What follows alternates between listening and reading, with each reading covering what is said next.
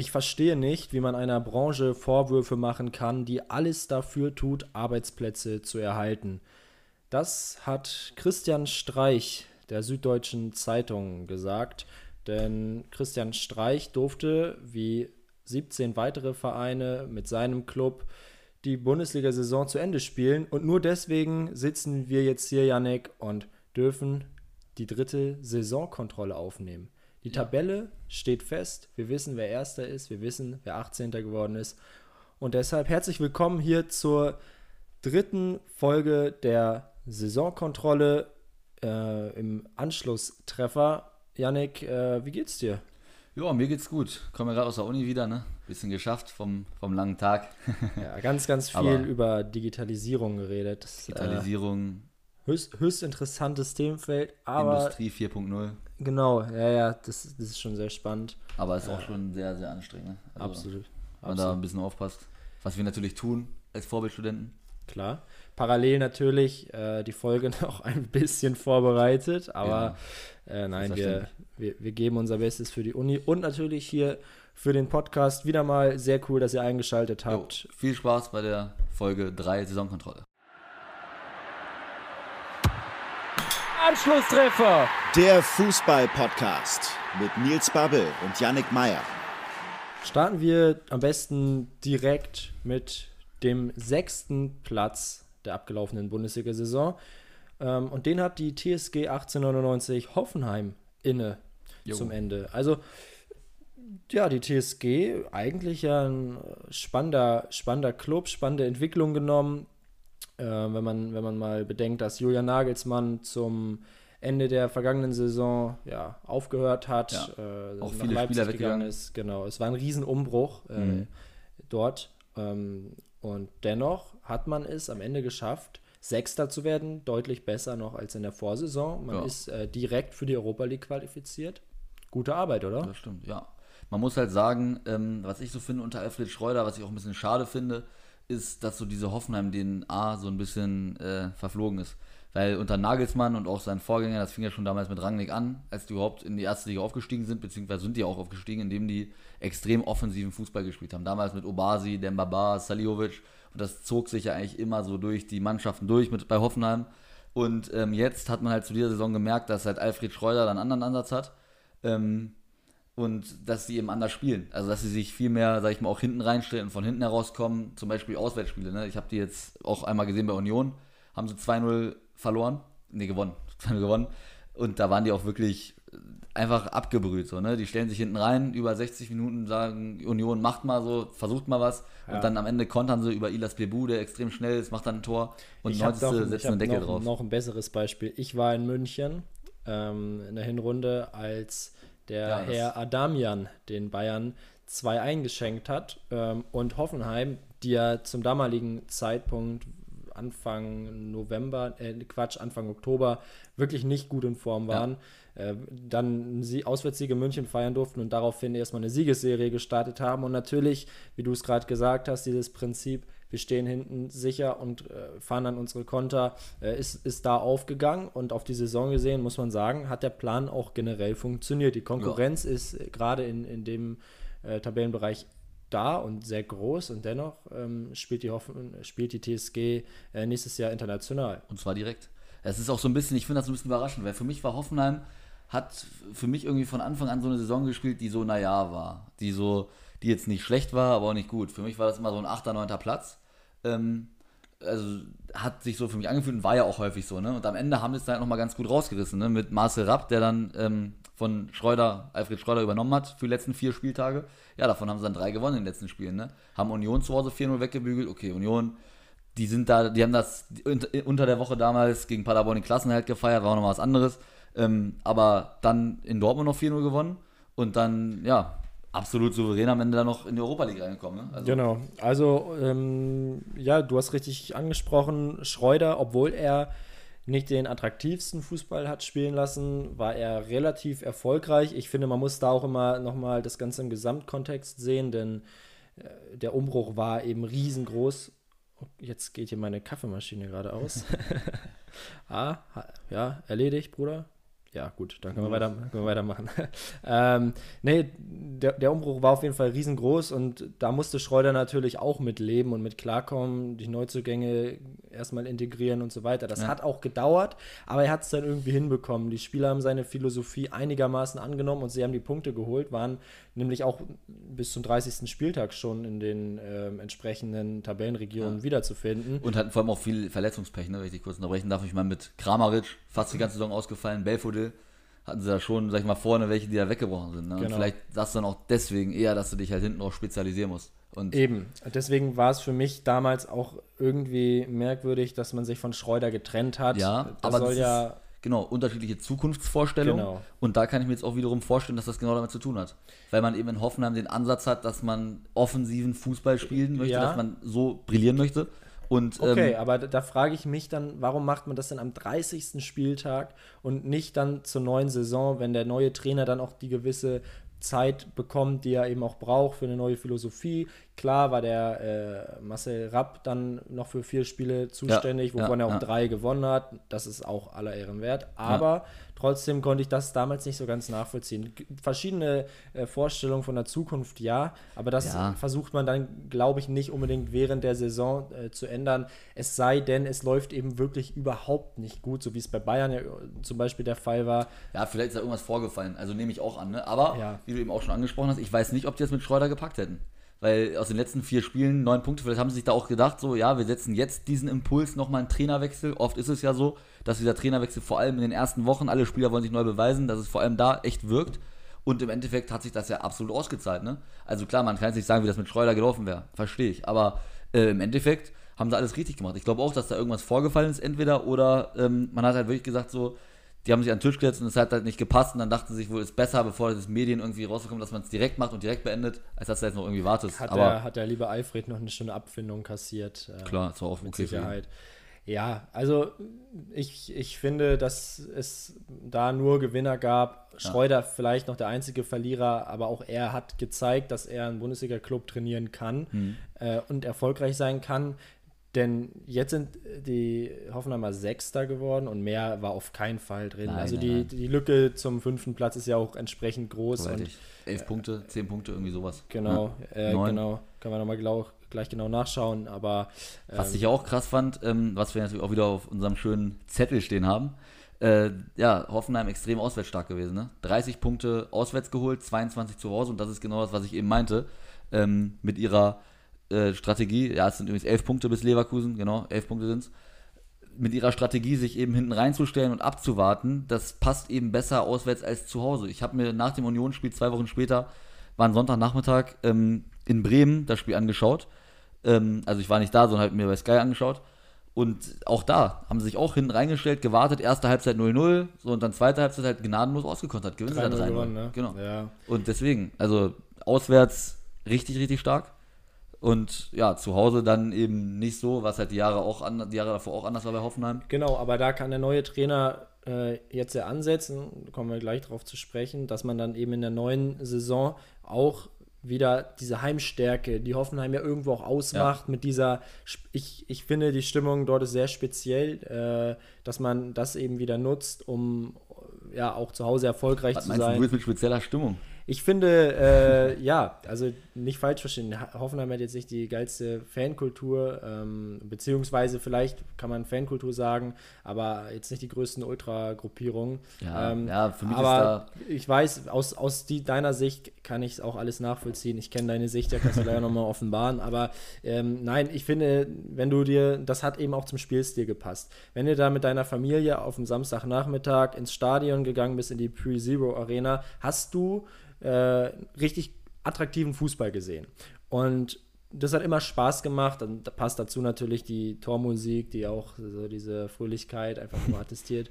So und ähm, das war dieses Jahr eben nicht so. Das lag, glaube ich, nämlich dann auch wieder an dem Spielstil der Hoffenheimer. Ähm, und das muss jetzt wiederkommen. Und ich denke, da sind sie jetzt auch mit dem neuen Trainer, ja. Sebastian Hoeneß, ähm, ja, auf dem. Genau, auf dem das ist ja auch genau das, ähm, was ich eben auch schon erwähnt habe.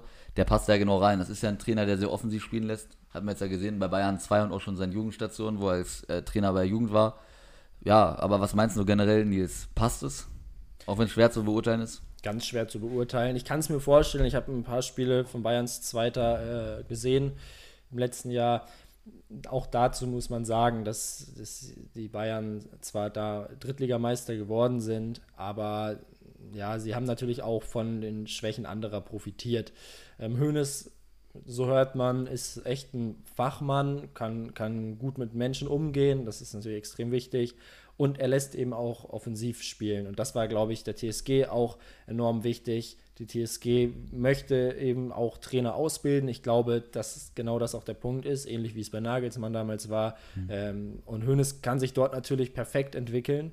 Ähm, ich, ich halte an sich viel von der Personalie, aber ob er dann im Endeffekt äh, ein guter Bundesliga-Trainer ist, das lässt sich noch überhaupt nicht das beurteilen. Ist halt, ich finde das ein bisschen schwierig, weil ich habe immer den, die Laufbahn von Hönes angeschaut und er hat jetzt halt wirklich erst ein Jahr Herrenfußball gemacht. Ne? Und das war, wie du eben schon meintest, es war dritte Liga. Und deswegen ist es halt noch, noch mal schwieriger zu urteilen, weil es, wie gesagt, erst ein Jahr war. Gut, jetzt ist er, hat er überragend aufgestiegen mit, mit Bayern ja. in einer sehr, sehr ausgeglichenen dritten Liga. Ja. Aber ob das jetzt, äh, ja, ist halt einfach schwierig, wenn ein Trainer das ein, also ist auf jeden Fall mit Risiko behaftet von Hoffenheim, finde ich so, ne? Aber gut, man muss auch mal ein Risiko eingehen. Ich wollte gerade sagen, wenn ein Verein für Risiko bekannt ist, dann ja eigentlich äh, die TSG Hoffenheim. Das stimmt. Ähm, also, mit Nagelsmann hätte damals, glaube ich, auch niemand gerechnet. Als er das Amt übernommen hat, war er Ende 20 ähm, ja. und oder Mitte, Ende 20 und hat da überragende Arbeit gemacht, hatte ebenso wenig Erfahrung, wie es Hoeneß hat. Also von daher, ich würde dem äh, auf jeden Fall die Chance geben und ja, Nürnberg soll ja auch interessiert sein. Das heißt, ähm, ja, Hoeneß gewesen sein. Genau, äh, hätte, hätte dort eventuell ja. Trainer werden können. Ähm, ja, muss man einfach jetzt abwarten, wie er, wie er seinen Job da in Hoffenheim erledigt. Das Umfeld ist recht ruhig, das kommt zum jungen ja. Trainer mit Sicherheit zugute. Ja. Ähm, und wenn er da gleich in Europa ein, zwei äh, Erfahrungen sammeln kann, warum nicht? Ja, stimmt. Ich würde sagen, damit haben wir Hoffenheim auch ganz gut abgedeckt, oder? Haben Was wir gemacht. Gehen wir einen höher. Jo, nächstes, nächster, ähm, ja, wie sagt man es? Nächster Werksclub, Bayer Leverkusen. Wo Hoffenheim ist ja kein richtiger Werksclub, der ne? Pillenclub. Ja, der ja. Pillenclub, genau, der Pillenclub. Ja. Bayer, ja, Platz 5.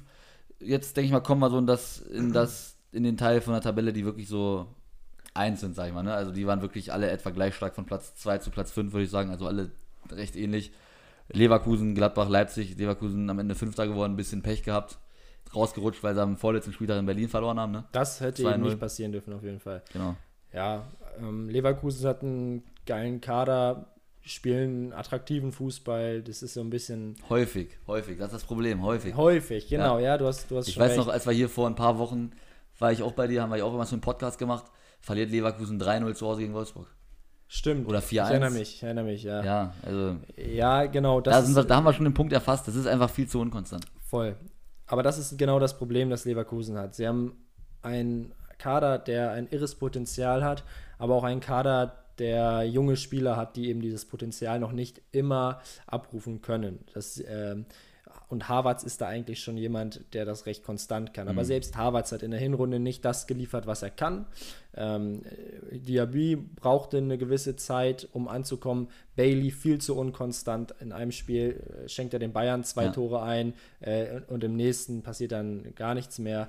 Das ist das Problem, das Leverkusen hat. Ich bin ja auch äh, der Meinung, dass wenn Leverkusen dieses Team jetzt mal über drei, vier Jahre äh, halten könnte, dass sie dann ernsthaft ein Kandidat wären, um vielleicht mal ein Wörtchen um Platz 1, 2 oder 3 mhm. konstant mitreden zu können. Aber das ist halt äh, utopisch. Ja, vom Kader her auf jeden Fall. Sehe ich genauso, sehe ich genauso. Genau. Aber das ist also das größte Problem, was ich da sehe. Diaby, Bellarabi, Bailey, wie sie auch alle heißen, einfach Chancenverwertung. Also, wenn man sich da anschaut, wie oft hatte Leverkusen 18 Schüsse oder sonst was, fast jede Woche Heimspiel gegen Freiburg, weiß ich noch, spielen sie unentschieden, haben da 24 Torschüsse oder sonst was und du guckst dir die Dinge an und du fährst dir an den Kopf und sagst dir, meine Güte, ja. ey, das sind einfach, die haben einfach alle ein riesengroßes Problem der Chancenwert. Genau, der fehlt, einzige Scorer da ist Volland und der war halt auch lange verletzt. Volland war ewig verletzt, den fehlt halt dieser Kiesling. So, ne? Ja, genau. Ein, ein, Mann, der vorne die Tore macht, die Dinger äh, hat Leverkusen nicht.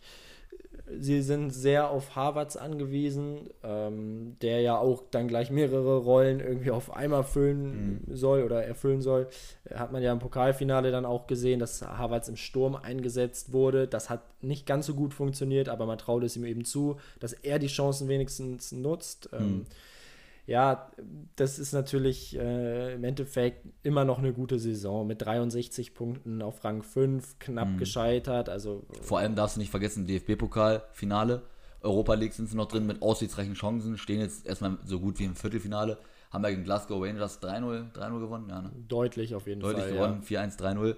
Äh, sind da so gut wie im Viertelfinale und können ja auch noch, wenn sie die Europa League gewinnen, was ich nicht ausschließe, wenn die in so einen Flow kommen, und es sind nur drei Spiele. Ne? Es ist nur Gut, Achtelfinale Rückspiel, aber dann ist es nur noch Viertelfinale, Halbfinale, Finale ohne Rückspiel. Also wenn die sich dann so einen Flow spielen, was sie ja durchaus mal geschafft haben, auch in der Liga, dann ist denen alles zuzutrauen. Und mit einer, mit, mit, einem gewonnenen, mit einer gewonnenen Europa League bis in der Champions League, ne?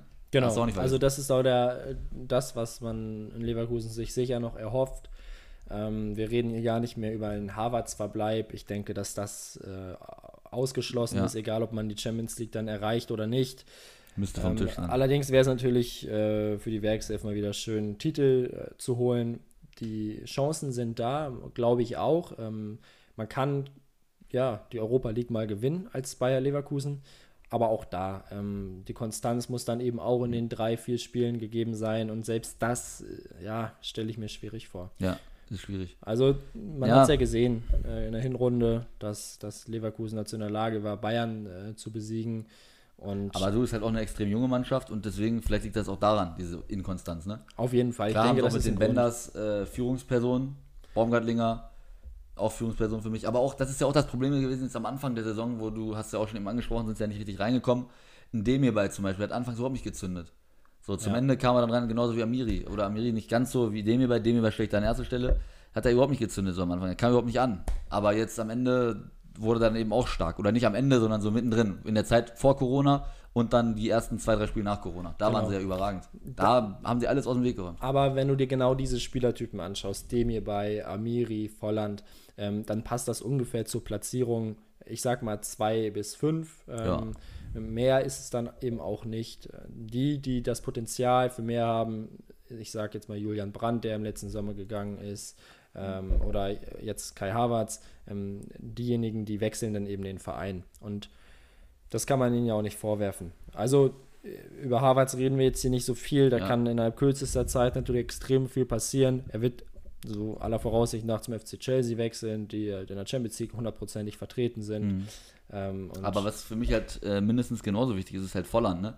Weil der spielt halt jetzt über Jahre, hat auch ein gewisses Standing im Verein, ist bei den Fans mit Sicherheit beliebt. Ich kenne mich jetzt nicht aus, er wird beliebt sein. Ähm, ja, und dass der bleibt, wäre wichtig. Ich habe jetzt gelesen, Zukunft von ihm soll auch völlig offen sein. Und das wäre dann halt irgendwo schon hart, ne? Weil er ist jetzt nächstes Jahr, läuft sein Vertrag aus. Sprich, wenn man nochmal Geld mit, der, mit dem Transfer machen möchte, muss man ihn jetzt dieses Jahr transferieren.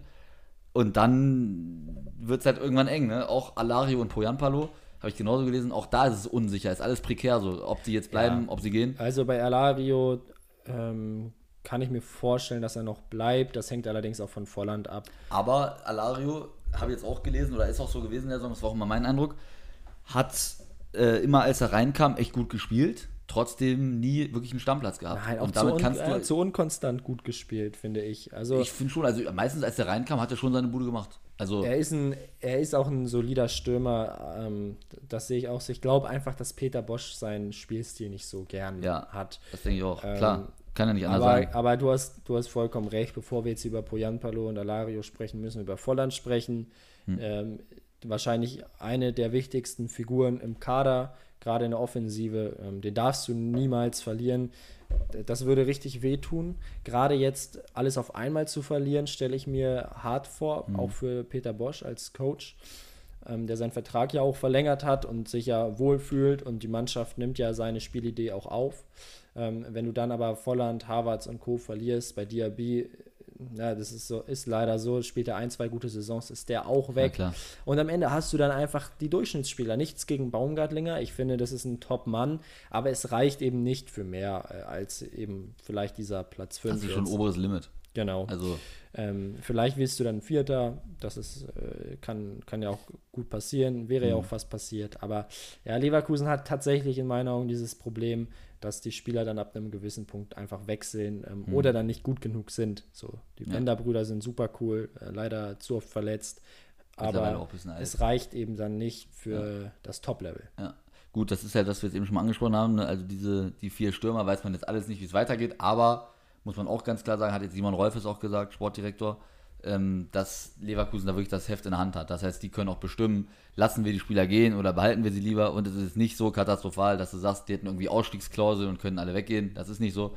Und deswegen haben sie jetzt das Heft selber in der Hand, können selber entscheiden, mit wem wollen wir planen, mit wem nicht. Das ist halt der Vorteil, den sie jetzt haben. Ne? Voll. Deswegen kann man auch schauen, Volland, wie wichtig ist er, was kommen für Angebote rein. Das wird ja alles entscheidend sein. Ne? Genau. Aber da, da müssen wir einfach abwarten ähm, und dann auch schauen. Leverkusen ist ja immer dafür gut, dann doch nochmal Transfers zu tätigen. Mhm.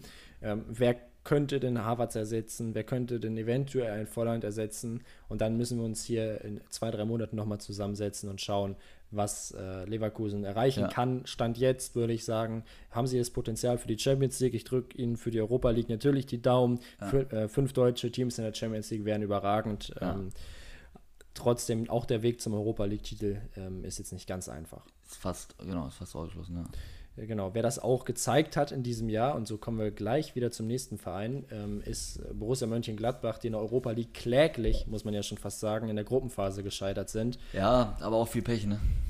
War ja. dann das letzte Spiel, die waren ja, die haben ja scheiße begonnen, ersten beiden Spiele verloren. Ne? Genau, das war in meinen Augen nicht wirklich Pech, das war ja. Unvermögen, beziehungsweise einfach äh, die fehlende Motivation. Das, genau, in Wolfsburg, die Klatsche da, was sie da 4-0.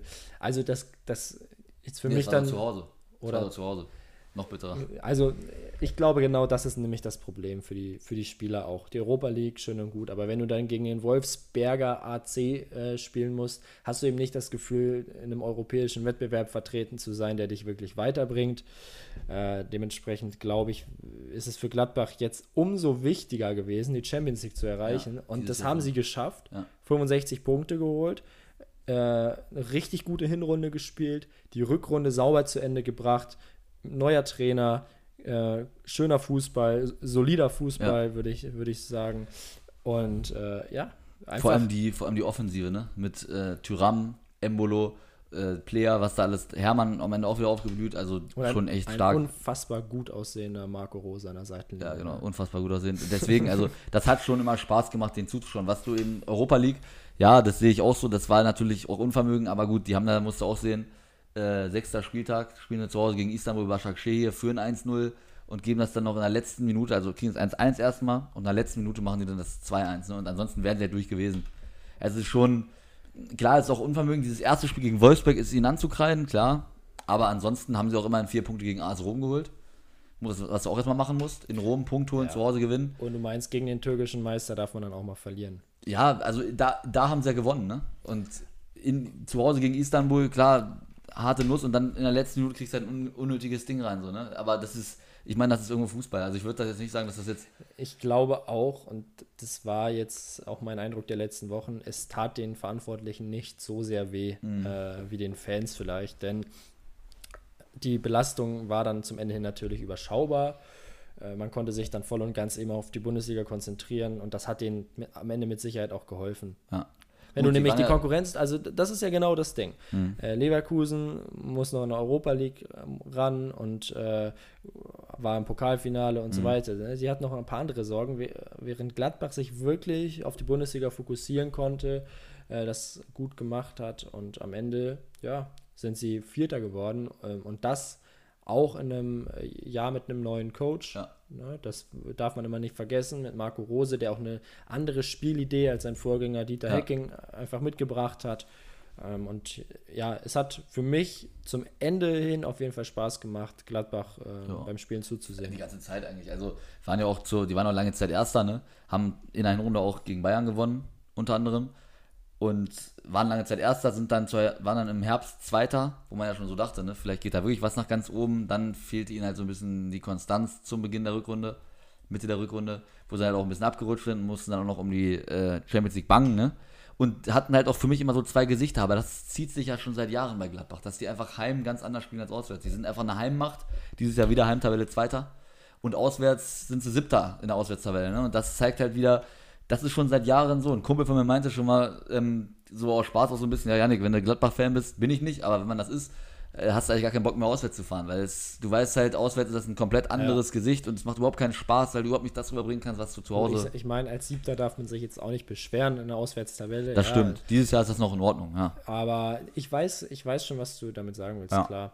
Ähm, was mich an Gladbach halt immer wieder erfreut, ist, dass Max Eberl da eine Arbeit leistet, die ja nicht, ähm, ja, ich, ich weiß nicht, wie man das würdigen kann, denn der Typ schafft es einfach mit wenigen Mitteln immer das Maximum rauszuholen und äh, schafft es, Spieler zu verpflichten zu Preisen, die sogar echt in Ordnung mhm. sind mhm. und diese dann sogar über ein, zwei, drei Jahre mal zu halten und erst dann zu verkaufen. Sicher äh, hat Gladbach jetzt auch unter Corona gelitten, ähm, sagt Eberl ja selbst, man möchte jetzt keine Riesensprünge auf dem Transfermarkt machen, man möchte lieber ähm, das Geld sparen mhm. und das finde ich nämlich auch einen unfassbar coolen Punkt. Er meinte, bevor wir über Neuzugänge reden, zahlen wir unseren Profis, die auf das Gehalt verzichtet haben während Corona, erstmal ihr Geld zurück, ähm, damit auch da die Stimmung gut bleibt. Und ja, das spricht ja, das so ein bisschen stark für den Verein und zeigt einfach, dass es das stimmt in allen ja. Belangen. Auch der Abgang damals von Dieter Hecking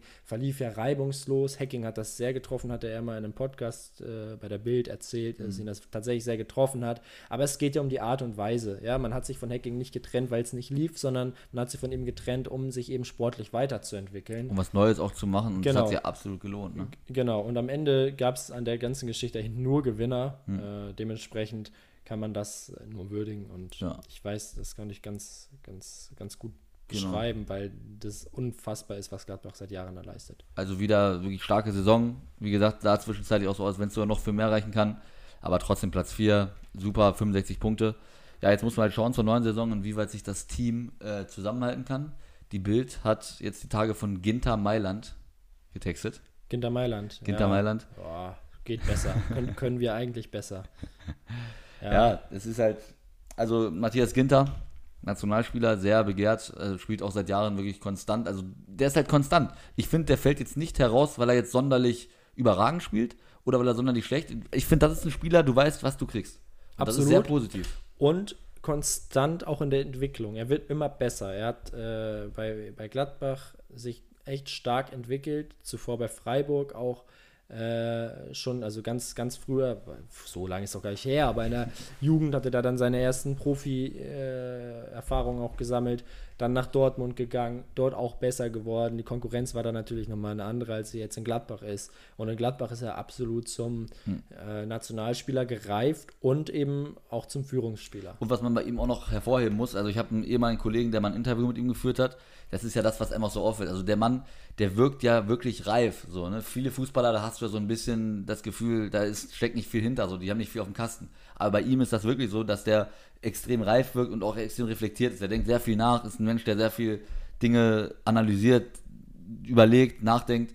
Ähm, das ist, ich glaube, dass das ganz viel damit zu tun hat, wo er herkommt. Und zwar da aus Freiburg, dass er da lange gespielt hat und jetzt auch Gladbach. Das sind für mich beides Vereine, die da, sag ich mal, auch, glaube ich, sehr viel mit den Spielern machen, so im Umgang, wie die halt ausgebildet ja. werden. Das sind einfach sehr vernünftige Menschen und Ginter ist für mich da so das perfekte Beispiel, sehr vernünftig wirkt. Eben, wenn man sich die Person auch mal generell in Gladbach anschaut, mir würde da jetzt ad hoc keiner einfallen, bei dem ich sagen würde, was ist denn das für ein Typ? Und das habe ich eigentlich bei ganz, ganz vielen anderen Bundesliga. Ist natürlich völlig oberflächlich, vielleicht auch falsch, hm. ähm, aber bei, bei Gladbach sind einfach nur Jungs so, wo man denkt, ey, lass doch mal abends was starten, so, weil die alle super cool sind, die wirken, wirken nicht abgehoben, sondern. Meinst du die Spieler, ne? Genau, die, ja. Sp ja, die Spieler, aber selbst die Verantwortlichen, mhm. ja. Aber äh, vor allem die Spieler, ähm, die sich auch seit Jahren, siehe Patrick Herrmann, siehe Christoph Kramer, mit diesem Verein eben auch identifizieren. Raphael, der jahrelang da war, jetzt äh, ja nochmal in die Heimat geht. Also unfassbar stimmt, äh, cooler ja. Club und sehr sympathisch. Genau, ich finde, das ist so ein bisschen der SC Freiburg der Oberklasse, wenn man das so sagen mhm. kann. Also gegen Gladbach, ne, Köln-Fans würden jetzt was anderes sagen, aber gegen Gladbach kann man irgendwie nichts haben. So ist mein Eindruck. Die sind äh, einfach zu sympathisch und die Mannschaft schon. Ja gut, der Verein polarisiert natürlich. Den mag man entweder, aber man hasst ihn. Also ist so meine Erfahrung von vielen. Aber die Mannschaft an sich auch so, wie gesagt, wenn du so einen Markus Thuram rumlaufen siehst mit seiner Eckfahne, das ist schon, das ist schon ganz cool, denke ich mal. Da kann man schon sagen, das ist geiler Typ, viele geile Typen, Player genauso. Und wo er Player gut, manchmal extrem dumme rote Karten, hat sich jetzt ja zwei abgeholt diese Saison, wo, man, wo du im Kopf schüttelst, so. Äh, war gut, das ist was anderes. Ansonsten ja, auf jeden Fall.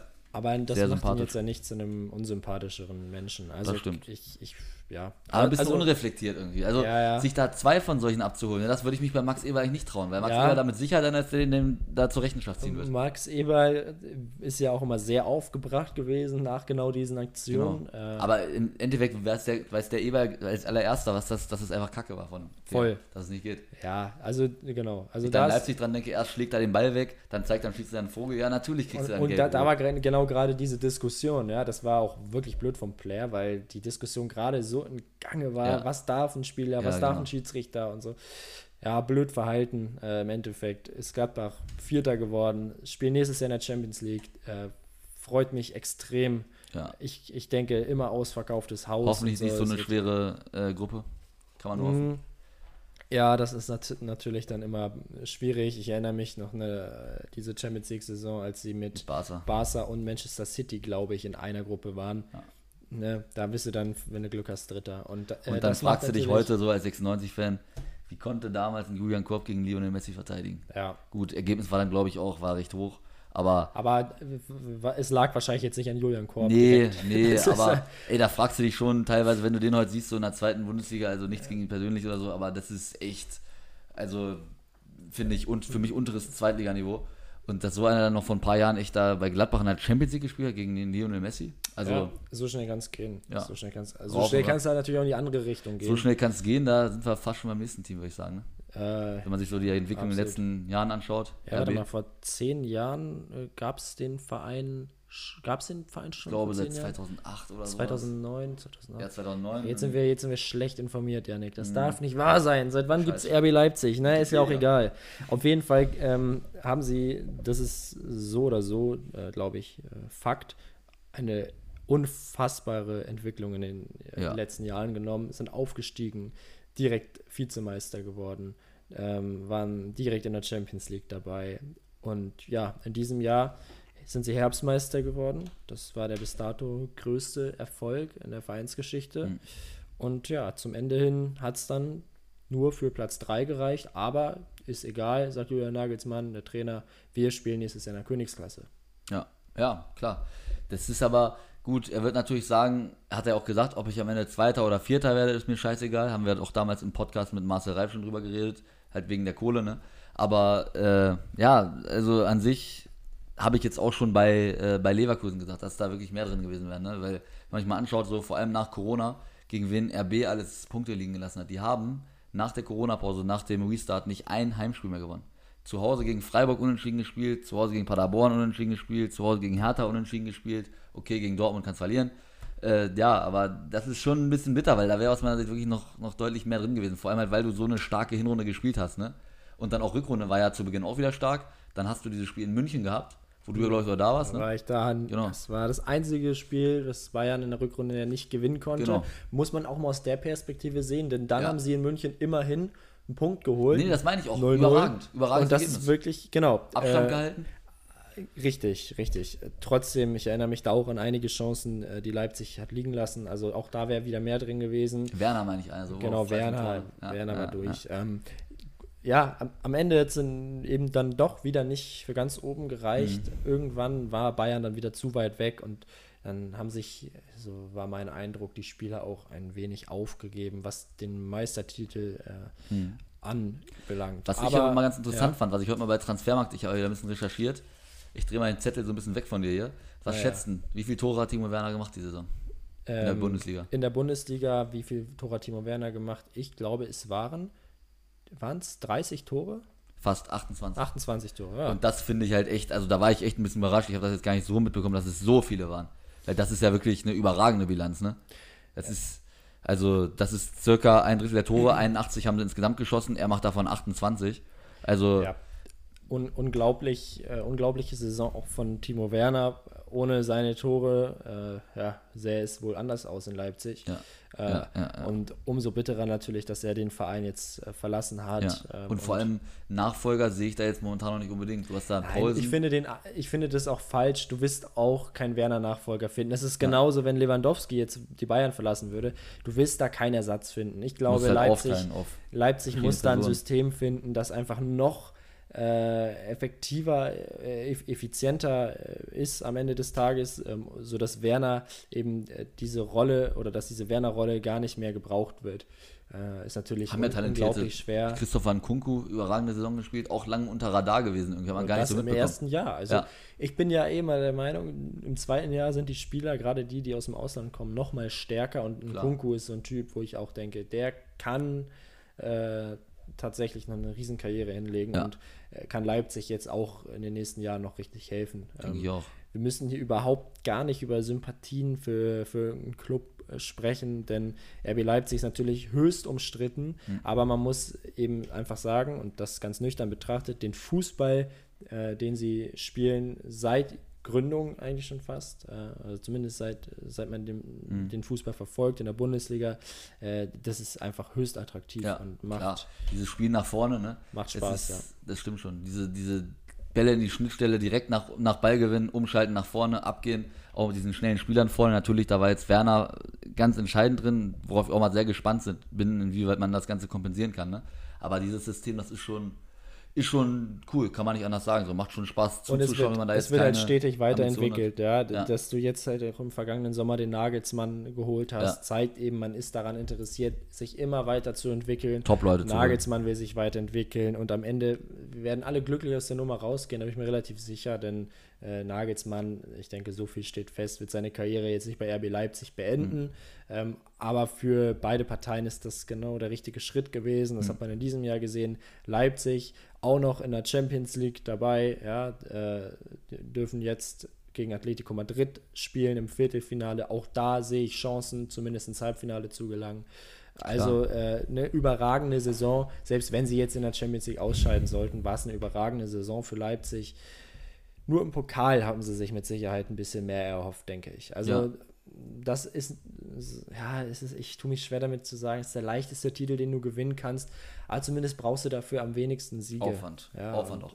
Du musst halt jede Runde, du hört sich leicht an, so, ne? aber eigentlich, du hast sechs, sieben Spiele. Warte mal, erste Runde, zweite Runde, Achtelfinale, Viertelfinale, Halbfinale, Finale. Sechs Siege, bist du durch. Ne? Und das ist, genau. das ist halt nicht zu vergleichen. Bundesliga hast du 34 Spiele, Champions League hast du zwölf, hast du äh, sechs Gruppenspiele, dann bist du erstmal im Achtelfinale, hast du immer noch nichts erreicht, ne? So sieht's aus. Also das ist echt so und das wäre der leichteste Titel zu holen. Andererseits kannst du es jetzt auch auf die Champions League ummünzen, ja? Wie viele Spiele braucht Leipzig noch, ja? ja. Um Champions League Sieger zu werden, theoretisch. Gut, aber es sind halt andere Gegner sind halt anderes es Kaliber. Ist ne? ein andere, genau, aber trotzdem zumindest brauchen sie erstmal ein Spiel gegen Atletico, um Dann ins Halbfinale Paris, zu gelangen. Dann eventuell Paris oder Atalanta Bergamo. Ja, äh, so, die, denke ich, so einen ähnlichen, ähnlichen Aufwand wie RB Leipzig dafür jetzt betreiben werden, ja. um irgendwie weiterzukommen. Ja, nein, wir müssen nicht drüber reden, Leipzig ist jetzt kein Champions League-Favorit, aber ähm, ich will damit nur sagen, allein jetzt der Einzug ins Viertelfinale war historisch, ein Einzug ins Halbfinale wäre noch heftiger, leider ohne Timo Werner, ähm, dennoch eine klasse Saison von Leipzig und ja. auch in den nächsten Jahren werden sie jetzt keine verrückten Dinge tun, aber werden, glaube ich, äh, erfolgreich bleiben. Ja. Und Nagelsmann hat ja gesagt, er möchte in seiner Amtszeit einmal die deutsche Meisterschaft gewinnen. Ne? Genau. Ne? Hat jetzt für fünf Jahre, ja, genau, für fünf Jahre dann geschrieben. Ist jetzt die Frage, Milot Rashica hält, hält sich da ja, haben wir eben schon mal drüber gesprochen, über diesen Werner-Ersatz, den wird es so eins zu eins nicht geben. Ja. Aber gut, also für mich ist der jetzt nicht schlecht, der Rashica, hat bei Bremen ganz gut gespielt, jetzt am Ende nicht mehr so wie anfangs. Auch verletzungsbedingt natürlich. Genau, aber ob das jetzt so ein äh, Spieler ist, wo du sagst, der führt dich in die Champions League und mit dem kannst du Champions League spielen, weiß ich nicht. Keine schwer, Ahnung. Schwer zu sagen. Also ja. ich denke, Rashica und Leipzig, das würde einfach passen, ja. Äh, aber Rashica ist jetzt ja auch kein Mittelstürmer. Das, äh, genau, und Werner, also, Werner Ersatz ist genau, ja jetzt genau. so gesehen nicht. Aber für mich haben Man die kann sich dahin entwickeln. Für mich ne? haben die aber wirklich genug Spieler von diesem Rashica-Typ. Also, wie gesagt, ich habe jetzt eben einen Kunku schon mal angesprochen, ist für mich ein ähnlicher Spielertyp, kommt ja, auch über außen, zieht gerne in der Mitte, schlänzt die Dinger dann rein. Also technisch viel feiner aus meiner Sicht. deswegen, also für mich wird es halt mehr Sinn machen, sich da nochmal in Richtung Mittelstürmer zu orientieren, weil da hast du jetzt momentan Paulsen und Schick. Vielleicht sagst du auch oder sagt sich Nagelsmann auch, wir machen den Rashica zum Mittelstürmer. Das kann auch mal funktionieren. Ähm, ich denke aber, dass Rashica, gerade wenn du die 28 Tore von Werner eben angesprochen hast, niemals ein Werner-Ersatz sein kann. Wenn, dann ist es einfach ein neuer Spieler, ja. der gut zum Club passt, ja. äh, zur Idee von Nagelsmann passt. Und dann, ja, muss man eben abwarten, äh, was Leipzig daraus macht. Aber das Potenzial auch für die nächsten Jahre ist auf jeden Fall da. Ist da, genau. Ja, dann Tabellenzweiter, ne? Der, die Mannschaft, die sich vorher, die vor der Saison die Meisterschaft als äh, Saisonziel gesetzt hat. Her BVB. Dortmund. Her BVB, ja. Ja, ist am Ende Platz 2 geworden. Ist dennoch okay, oder? Was jetzt die, was jetzt die Liga-Leistung angeht, oder was würdest du sagen? Ja, also erstmal, Borussia Dortmund hat eine gute bis sehr gute Saison gespielt. Also ich finde, nur weil man nicht Meister geworden ist, hat man keine mhm. schlechte Saison. Ja, muss aber, also musst du trennen, in der, in der Bundesliga damals erstmal, ne? Ich red, wir reden hier von der Saisonkontrolle, da spreche ich über die Bundesliga in erster Linie, genau. Okay. Ähm, genau, Borussia Dortmund hat eine, eine gute Bundesliga-Saison gespielt. Ähm, sie hatten lange Zeit die Chance, deutscher Meister zu werden. Warum haben sie es dann nicht geschafft? Ich glaube, Knackpunkt war das Spiel gegen Bayern in der Rückrunde ähm, vor gut zwei Monaten, dass man mit 1 zu 0 verloren hat zu Hause. Zu Recht. Ja. Äh, zu Recht verloren hat. Wir beide haben das Spiel. Ja, jetzt, ei, ei, ei, jetzt schmeißt der Meier hier sein Mikro um. Jetzt wird's wild, aber passt. Was meinst du, wie, wie sehr das in den Ohren gerade wehtat? Von den lieben Hörerinnen ja. und Hörern, ey. Deswegen machen wir lieber schnell weiter. Bist du gerade rot? ja, doch nicht. Lass du nur weg, ne? ja. Äh, jetzt hast du mich voll aus dem Konzept gebracht. Nein, ich meine genau, dass äh, wir das Spiel damals zusammen geschaut haben hier, ja. Dortmund gegen Bayern.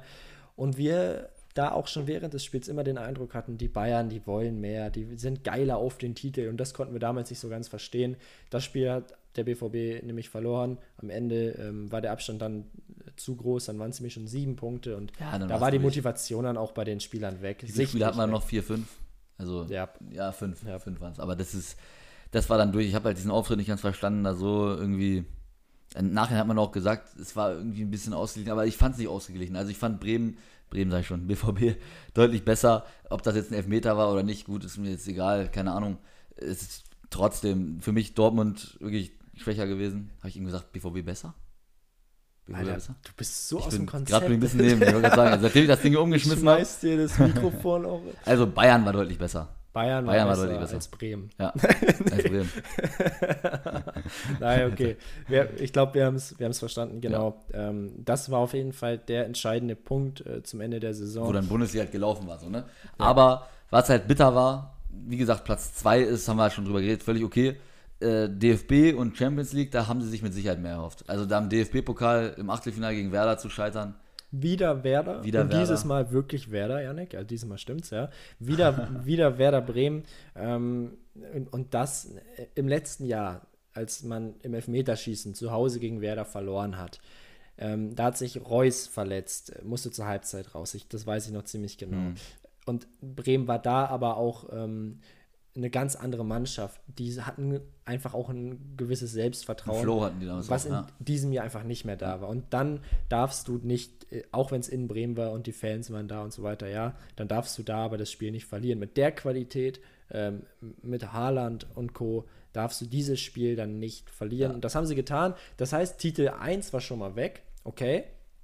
Äh, in der Bundesliga waren sie ja noch vertreten. Da dachte man noch, okay, egal, wir werden dann irgendwie Meister und dann ist ne, Scheiß auf den DFB-Pokal in dem Sinne. So, dann haben sie aber Champions League gespielt und wie ich finde, ein echt gutes Spiel absolviert gegen Sehr Paris. Gutes Spiel. Sehr gutes Spiel. Das Ding 2-1, glaube ja, ich, gewonnen. Ähm, und dann wurden da Lobeshymnen geschrieben. Oh, es war unfassbar. Und Borussia Dortmund. Ja. Ach, und wer ist schon Neymar? Und Mbappé, was ist denn los bei dem? Und so weiter und so fort. Ja, und äh, ja, die Quittung gab es dann drei, vier Wochen später im Rückspiel. Völlig blutloser Auftritt, ehrlich.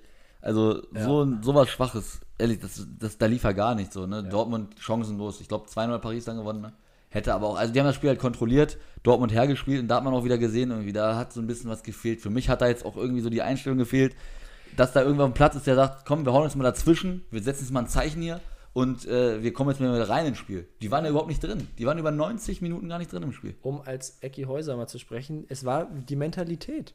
Wieder mal. Und, und das ist für mich mittlerweile, ich will mich nicht über den BVB beschweren. Ja, die spielen sau oft saugeilen Fußball. Ich finde oft auch einen schöneren Fußball noch als die Bayern. Hm. Aber ganz ehrlich, diese Mentalität der Truppe ist höchst fragwürdig. Ja. Ganz ehrlich. du kannst gegen.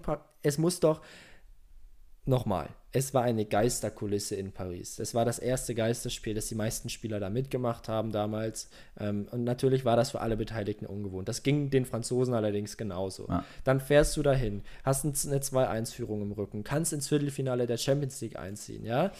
Die Leute, die müssten doch bis in die Haarspitzen motiviert sein. Und dann legen die da so einen Auftritt hin. Das kann ich echt nicht verstehen. Ja, also egal ob es ein, ein Sancho ist, es ist egal, ob es ein Haaland ist.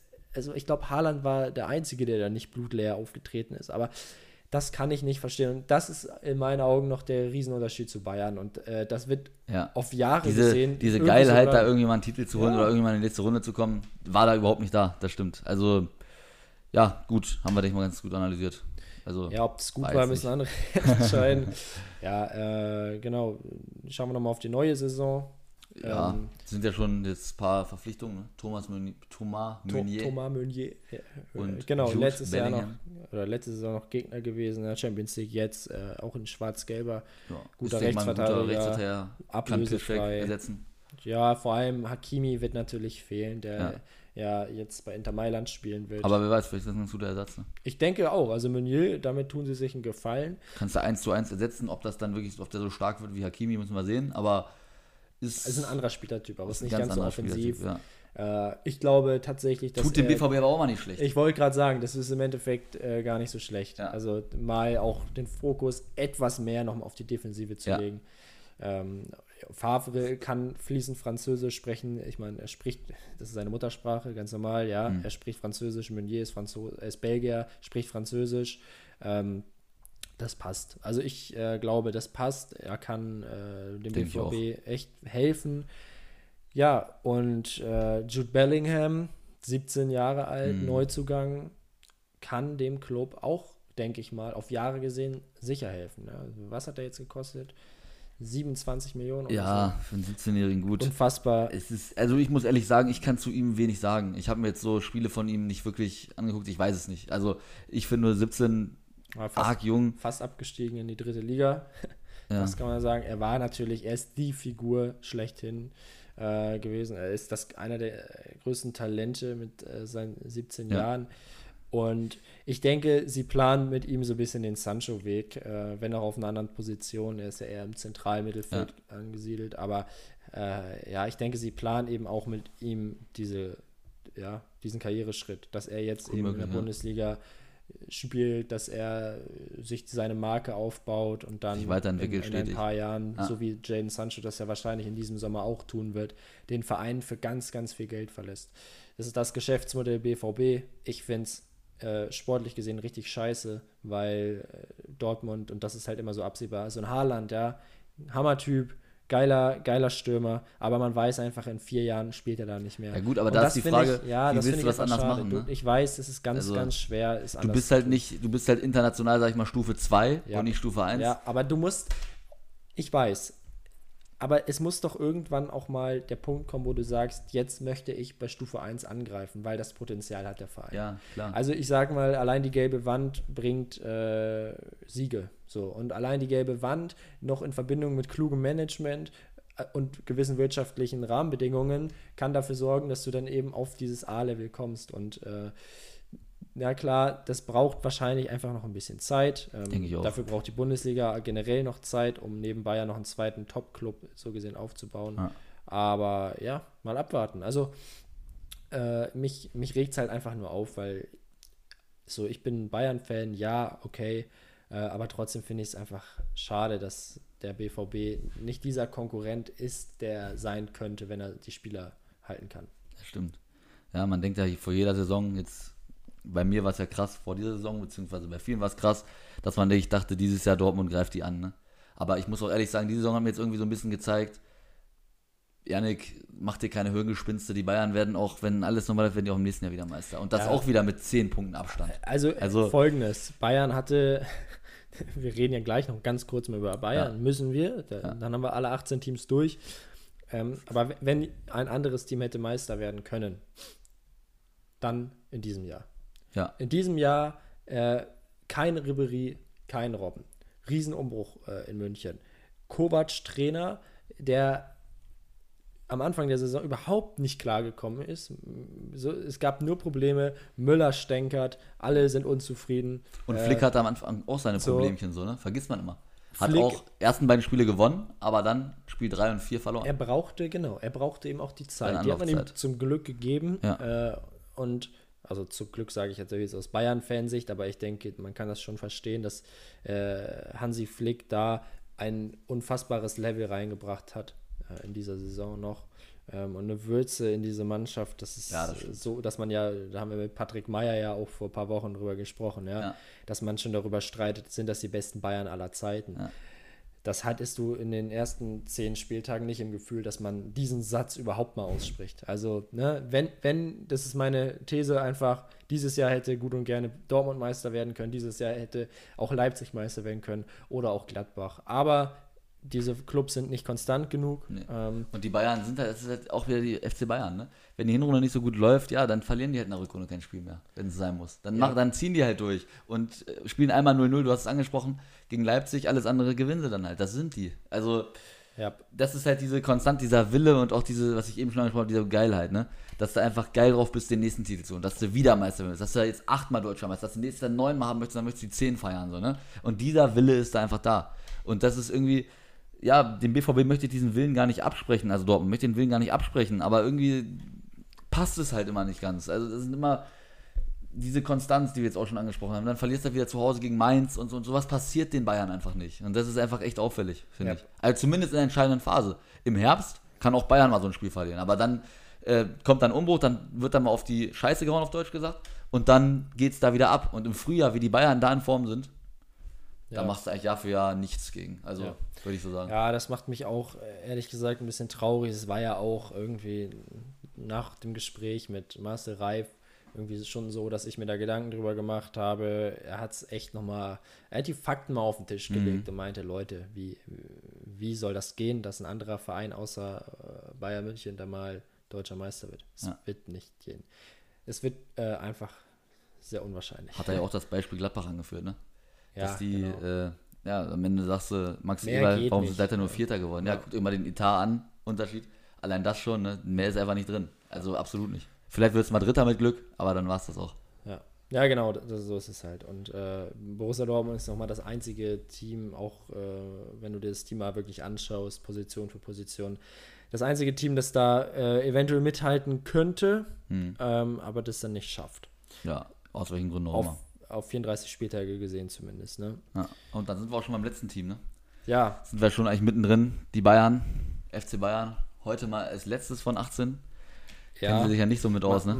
Ja, wobei viele sagen ja, das Beste kommt zum Schluss. Mhm. Und ich sag, äh, sportlich gesehen ist Bayern das mit Abstand Beste äh, in Deutschland. Das hat dieses Jahr gezeigt. Ja, das steht ja nicht zur äh, Frage. Genau. Deswegen, ob man Bayern mag oder nicht, äh, es gibt ja nichts dazwischen eigentlich. Ja. ähm, ja, das muss jeder für sich selber entscheiden. Aber faktisch sind sie auch in diesem Jahr wieder die Nummer 1 in Deutschland, haben den Pokal gewonnen, haben die Liga gewonnen. Ähm, und ja, auch in den nächsten Jahren ja, macht sich da eigentlich oder sollte man sich da keine Sorgen machen hm. müssen. Hm. Äh, ja, ich würde sagen, wir machen das auch ziemlich kurz. Ne? Wir haben jetzt in letzter Zeit schon oft über die Bayern gesprochen, auch hier beim Podcast.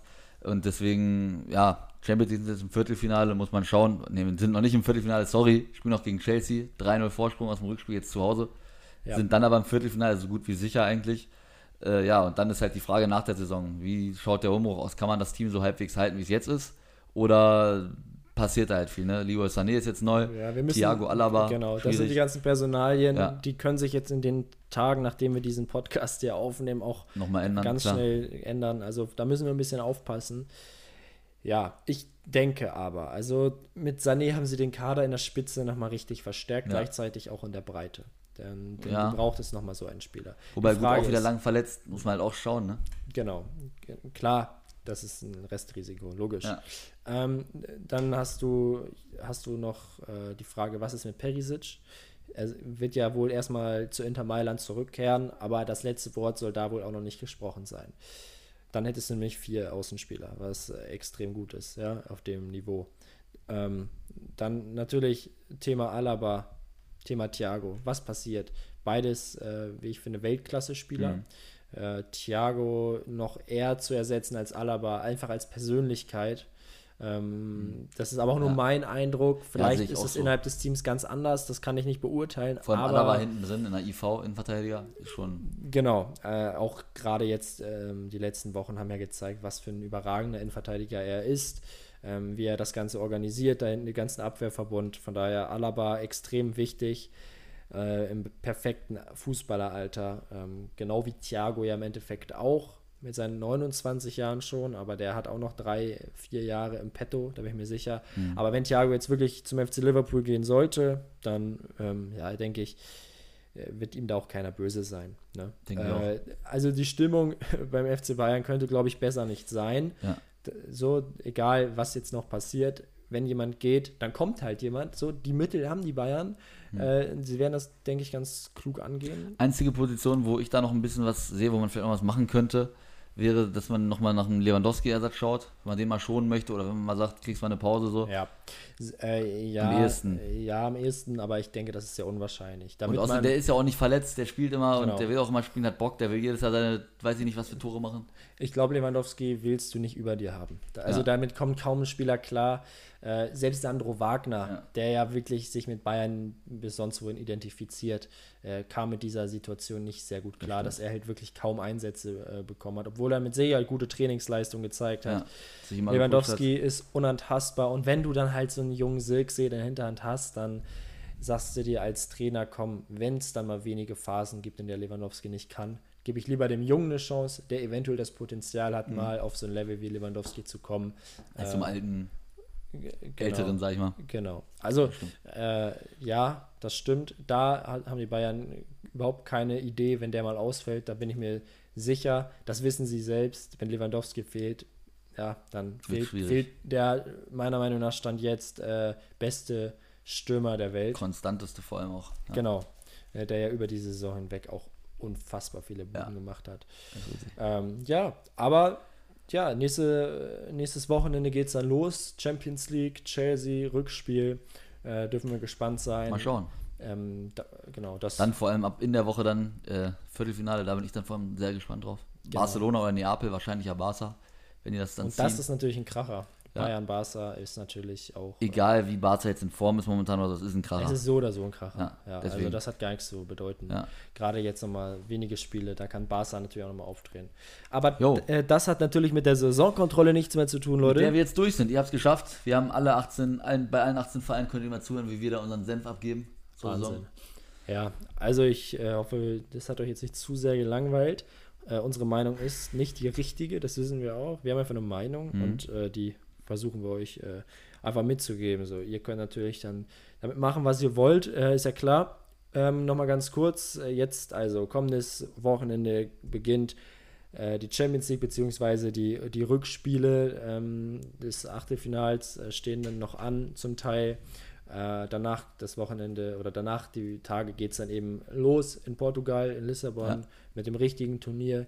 Ähm, und da planen wir aktuell tatsächlich auch äh, etwas zu machen. Vielleicht ähm, können wir uns da nochmal einen Gast dran holen. Wir haben da auf jeden Fall Ideen. Ähm, ist natürlich aktuell nicht ganz leicht. Viele sind im Urlaub, äh, zu Recht natürlich. Und äh, da müssen wir einfach abwarten, was da möglich ist.